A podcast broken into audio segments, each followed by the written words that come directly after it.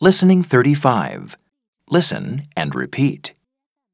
He ran slowly. They talked quietly. She smiled happily. They did their homework carefully. They played well. They ran fast.